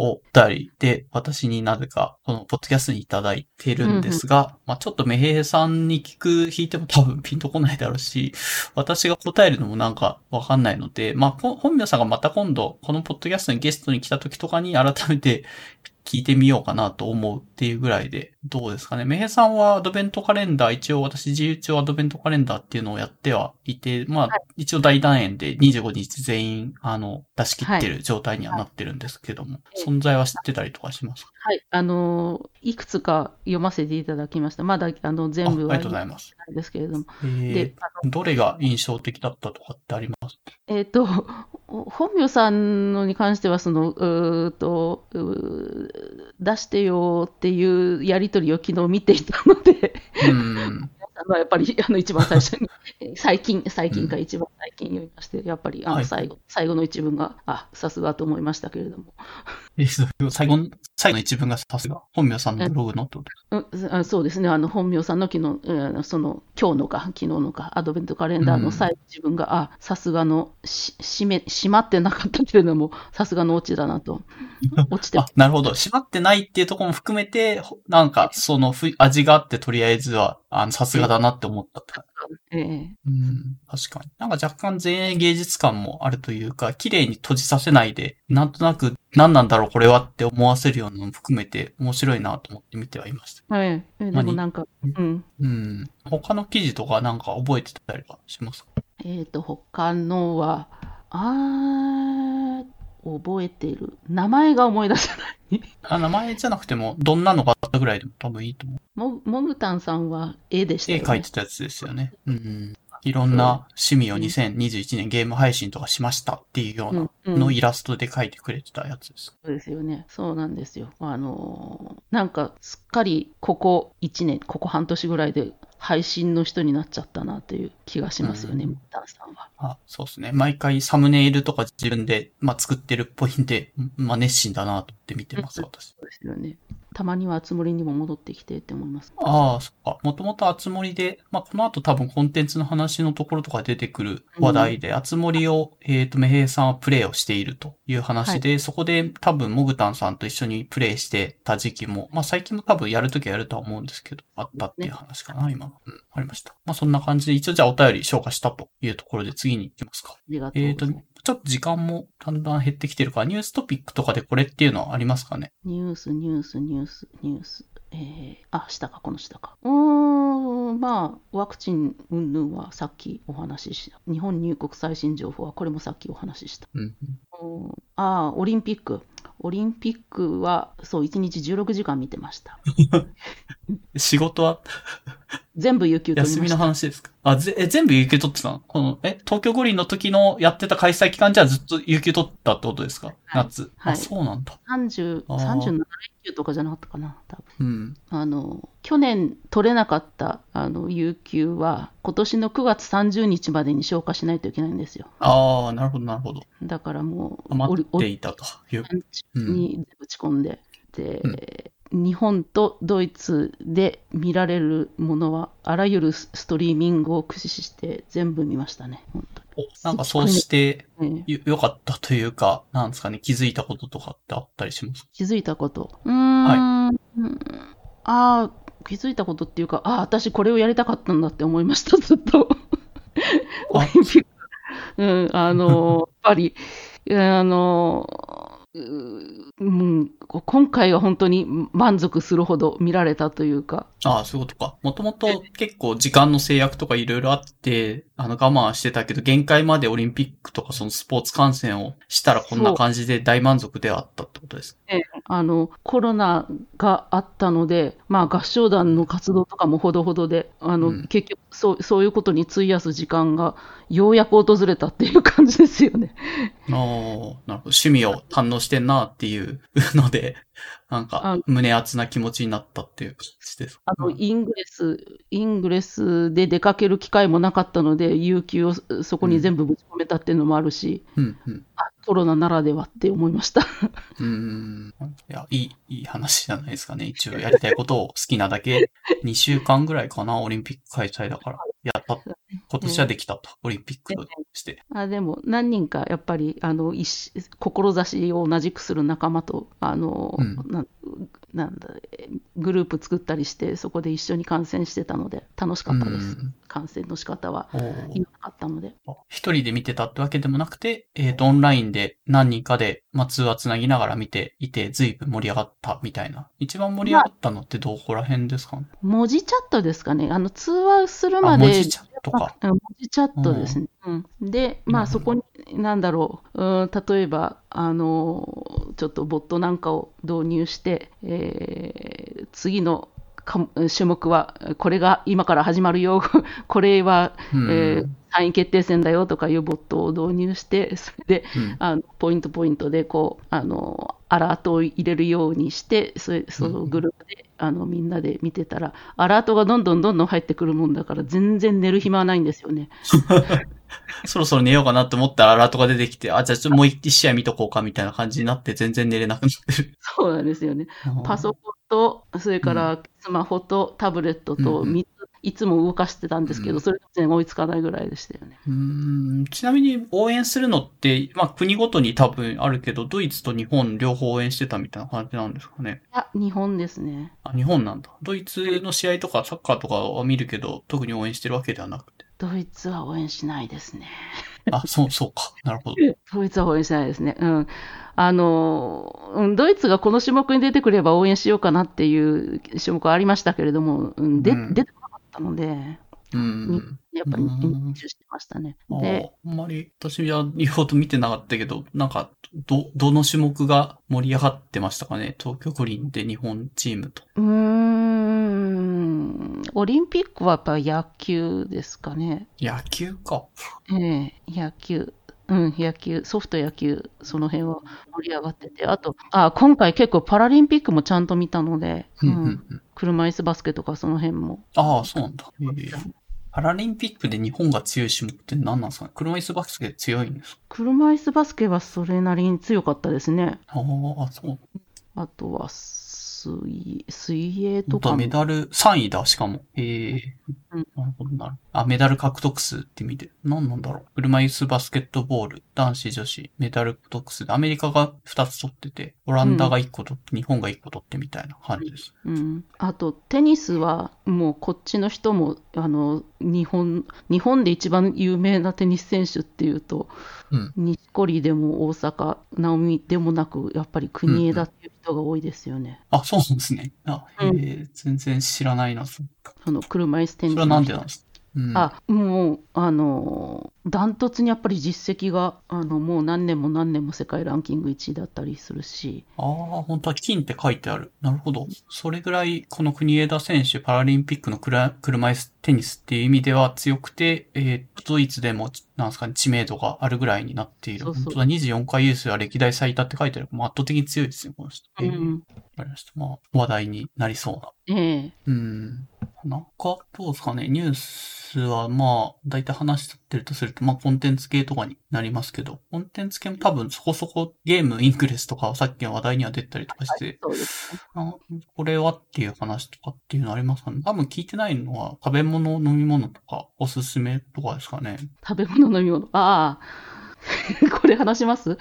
えっ、と飲み物は、えー、と最近ドイツで買ってすごい美味しかったのが、日東紅茶の厳選果汁のとろける白桃っていうのがすごい美味しかった。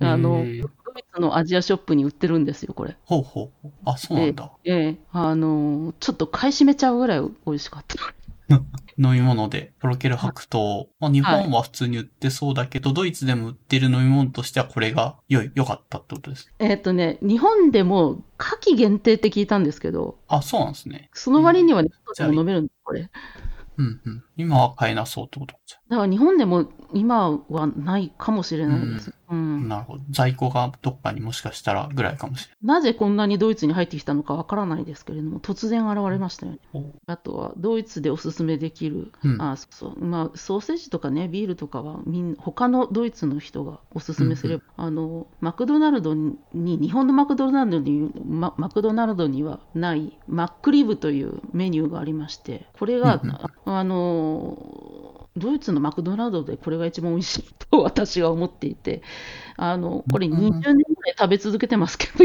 いまだに飽きないので、うん なんだろう。サンドイッチじゃなくて、なんかパン、でっかめなパンに、なんかリブステーキみたいなのののが挟まってピクルスとか入ってるみたい。あ、一応今ググってアメリカのマックで熱狂的ファンを持ってるマックリブって書いてあるか、日本はないけど、アメリカとかではあるみたいですね。ああ、アメリカではあるのか。あの、こちらだとね、ドイツでしか見ないんですよね。あ、もう、ねえ、どで、こが元なんだろう。アメリカだけじゃなくて、ドイツがむしろの元じゃない仮説を今唱えてる。いや、えっと、いやそ、アメリカにあるんだったらアメリカじゃないですかね。その、ソースはバーベキューソースなんで、ああ、なるほどなで、これは、あの、どうして私このメニューを知ったかというと、私うんがドイツに来た2000年の頃っていうのは、あの、狂牛病というのが流行っていて、はいはい。で、牛肉を避ける動きがあったんですよね、あなるほど。確かにマックリブ豚肉だから、そこは綺麗に避けられますよね。そうそうそう。で、あの結構これ、その時期にこれこのメニューがすごく売れたという。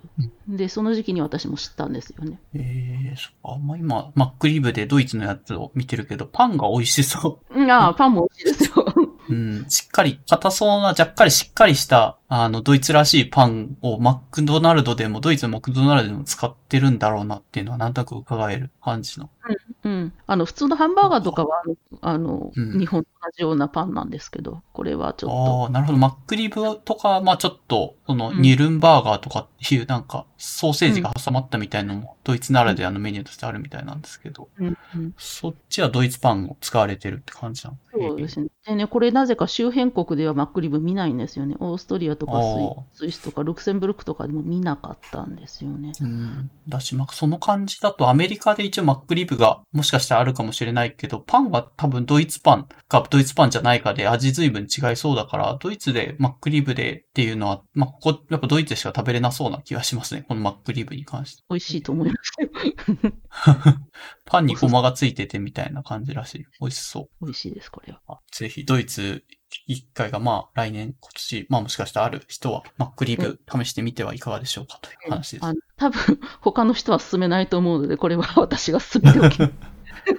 いえいえありがとうございます。他は最近のおすすめことものとかですかね。これってなんだ ?YouTube? ああ、この YouTube のリンクは、えっ、とね、うん。ぱりあの今回の帰国はかなりいつもと違う状況だったので、その日本に入国するにあたっての情報をこのチャンネルで集めてたんですね。おー、すごい。ひたすら入国渡航制限とかっていうワードで書いてあるけど。そうなんですよ。このこの方が、なんかフィリピンに彼女がいるのかな？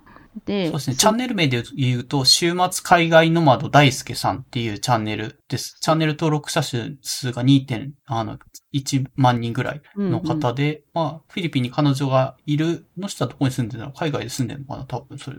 日本ですね。あ、日本なんだ。えそ、情報をひたすら集めてるってことですか？じゃあ。そう、日本に住んでて、あの、コロナの前は、フィリピンの彼女に、そう、週末、例えば月2回とかだと思うんですけど、フィリピンに通ってたんですけど、うんうんそれがまあできなくなって、今もう2年ぐらい彼女に会えてない。で、へ多分同じ運命の人が 結構、うんあの集まるチャンネルなんですよね、その海外にパートナーとかで会えなくなっちゃった人が、うんあの渡航情報を集めるためのチャンネルみたいになってて、あのこの大輔さんっていう人が、そのうん。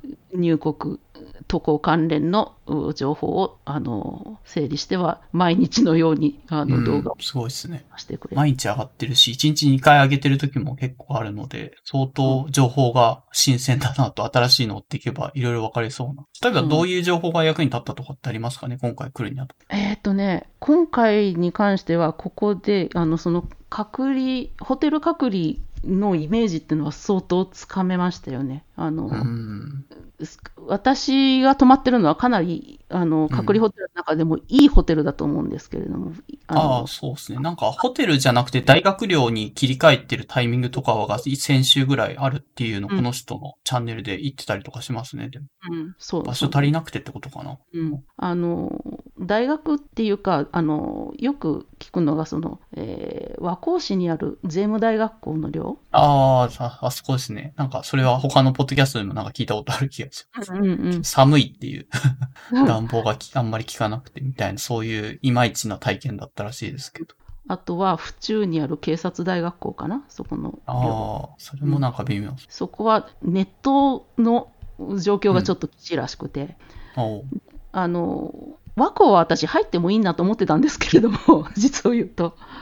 ああそれは、な、なうん。あの実は今日の収録収録がなければ 本当に入ってもいいなと思ってたんですけど、ちょっとあのネットが不安っていうのが寮では聞くので、あうのそれがなければあの、うん希望してもいいかなと思ってたぐらいそのあの和光の寮ちょっと興味があったんですね。あのやっぱりうん。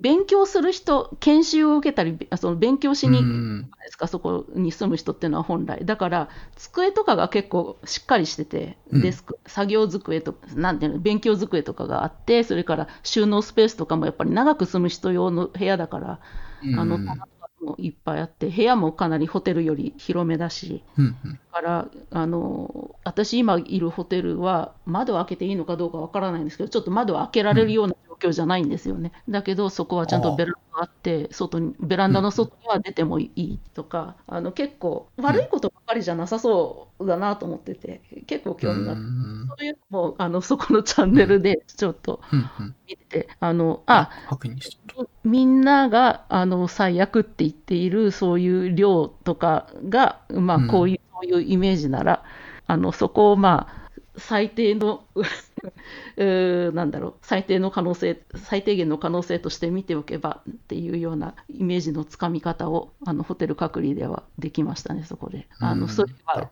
あのホテルはもうちょっと環境はいいんじゃないかとかね、た。はいはい。うん、まあ、ホテルに行けた人は、まあ、あの、当たり、当たりみたいなイメージで持っとけばいいんですかね、そういう意味だと。あとは、まあ、成田の人に多いですけど、成田に着いた人に多いですけど、あのやっぱりあの成田のホテルに入れなくて、その名古屋とか九州とかに飛ばされる人は、うんで飛んだ先はホテルなので、まあ、いいっちゃいいんですけれども、長く、ね、あのフライト、海外から飛んできて、またもう一本フライトっていうのは、やっぱ相当負担がかかるのでね、体に。はいはい。そうですね。10時間乗ってさらに1時間って、えーってなります。そうそうそう。だから、まあ、そういうこともあり得るというイメージがつかめたのはすごい良かったですね。そのチャンネルで。は羽田だから、まあ大丈夫だとは思ってましたけど。ああ、もしそういうリスクを考えるんだったら羽田を選んだ方が無難かもしれないですよっていう、えなんかアドバイスになりそうですね。そうですね。今から思うとそうだと思います。うん、ああ、そうかな。と骨伝導イヤホンっていうのは、なんですかね、在宅ワークとかで、まああると便利とかって話ですか？あ、これね、在宅ワークであると便利だろうなと思って買ったんですけど、結局仕事には役に立たないんですね。ん？あ、そうなんですか？一応なんかヘッドセットライクに使える骨伝導イヤホンとか結構ある気はします。あのね、うん、うん、使えるんですけど、これ、Bluetooth じゃないですか。はいはい。Bluetooth と Zoom の相性がへ非常に悪いんですよね。あ、そうなんですね。えーうん有線じゃないとやっぱり音がなんか悪くなっちゃうみたいな感じなんあですあの、なんだろう、えー、Bluetooth の、えー要するにイヤホンを Bluetooth にして、で、うんそれ私、語学の授業をするので、パソコンに入ってる音源を共有、Zoom で共有して学生に聞かせたりするんですよ。はいはいそうすると、Bluetooth のをアクティブにしてると、あの、なんだろう、スピーカーとしてそのイヤホンをアクティブしてると、音声共有ができないんですよね。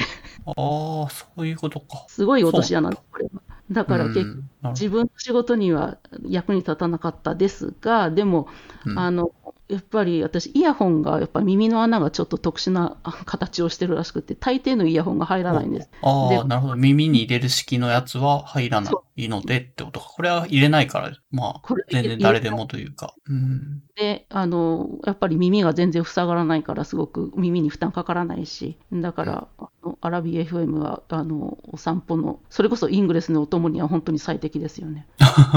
長い、長いですからね。そまあちょっとそういうのもあって、そろそろちゃんと時間をきっちりしようかなと確かにちょうど思い始めてたんで、まあどうですかね。他になんかコンテンツとしてこれはっていうのはあったりしますかね。だいたい触れてるような気もしなくもないです。そうですね。大体喋ったんじゃないでしょうか。うん。大丈夫ですか？一応トークテーマを一通り舐めてはいる関係。じゃあ、で、最後宣伝したいことをもしあれば、ぜひお願いします。ああ、宣伝したいこと。えっ、と、はいえーのーえー今、日本に、日本語を、まあ、あの仕事で教えてるんですけれども、やっぱり日本に行きたい、日本に留学したいっていうあの学生がたくさんいて、その学生がこの2年はもう日本に行かれない状況がうん。いて、で、あの、まあ、これから徐々に状況が良くなっていったら、あの、やっと憧れの日本に行かれる学生がこれから増えていくと思うんですけれども、もしそういう学生をもしあの街中とかで見かけることがあったら、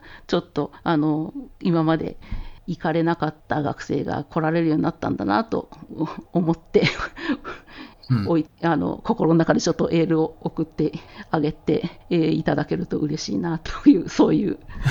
なるほど。いやー、でも、どうなんだろう。街中に歩いてて海外の人がいて、これはコロナ禍で留学できなくて頑張って、その後何かしらで来れた学生だなっていうのを見分ける方法とかって あるんですかね結構、うん。見た目じゃわかんない気もする。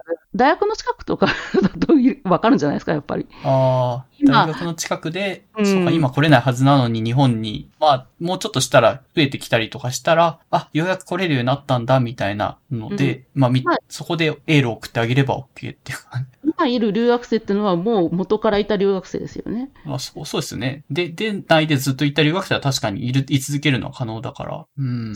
そうそう。で、あの、やっぱり数としては今すごく少ない、どこの大学も外国人少ないと思うんですよね。うんで、そうですね。まず最初に留学が解放されるとしても、あの、長期の正規留学の学生からで、こう私が教えてるような学生は交換留学で行くので、もっと後になるですけれども、それよりも。ああ。うん、やっぱり正規留交学換留学と正規留学はまた違うんですね、それ。正規留学はやっぱりそのちゃんとあの長期に滞在するためのビザが必要だし、はい。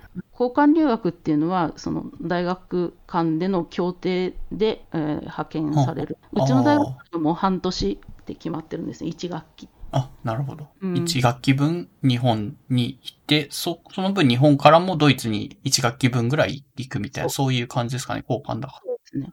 交換留学っていうのはどういうどういうのかっていうと、うんあ例えば、えー日本とドイツだったら、ドイツ、ドイツ人の学生が、あ、嘘、逆だ。日本人の学生が、日本の大学、所属している大学に払う学費で、ドイツ人が来て勉強するっていうのは、これは交換留学なんですよね。で、ドイツっていうのは、あの、大体学費タダなので、ちょっとその辺が、もともと交換留学の趣旨としては不均衡なんですけれども、ああ、そうか。なるほど。うんどう、どうなるんだ？そうするとどっちが得しちゃってるんですか？えーと、これ日本は側、うん、日本側じゃないですかね。ああ、そうっすよね。確かに。うん若干その損を承知でドイツから日本に交換留学して、しに来てくれてるみたいな感じですかね、それ。ですよ。うん。普段、あの、そんなこと言われないですけれども、今回に限っては、先生、日本行けていいなっていう、あの、ことを言ってくる学生がすごく多かったので。ああ、あ、そうか。あの、一応、なんだっけ、日本の国籍というか、そう持ってる人を受け入れるのは、まあ国のところで確か、なんか法律かなんかで決まってはいるから、こうやって帰郷することはできる。けど、はいまあ留学とかとなるとやっぱり現状、鎖国状態というか、日本には来れないようになってるから、留ドイツの人の学生の人から見ると羨ましいなって感じにはなってる。そうですね。うん。まあ、ちょっと、この流行が、もう、まあ、いつ収まるのかわからないですけど、とりあえず来年少なくとももう少し収まって留学も解禁っていう風になるようになったらいいかなとは思いますね。こういう話を聞いてる。完全に収まるのって多分、もう3、3年、4年かかりそうな気がするので、うん。完全に収まってからうん再開とかいうことになると、それはもうちょっと大変なことなので、もうちょっとそれまでに留学はなんとかしてあげたいなっていう気がしますよね。そうですね。結構、なんすかね、安全寄りに振った上で鎖国しようみたいなのを確か岸田総理かなんかが話してたから、まあ、ちょっとそこら辺の状況もう少し緩和されてきても本当はいいのかなって気はしますけど、そう現状厳しいですね。うん。わかりました。まあ、ちょっと伝えたいこととしては、そういうのがもし、もう少し緩くなってきたら、そういう学生はかなり苦労したって、なんか数年待った上で日本に来てはいるので、温かい目で、あの、エールを送ってあげるといいのではないかという提案ってことおですね。願いします。はい。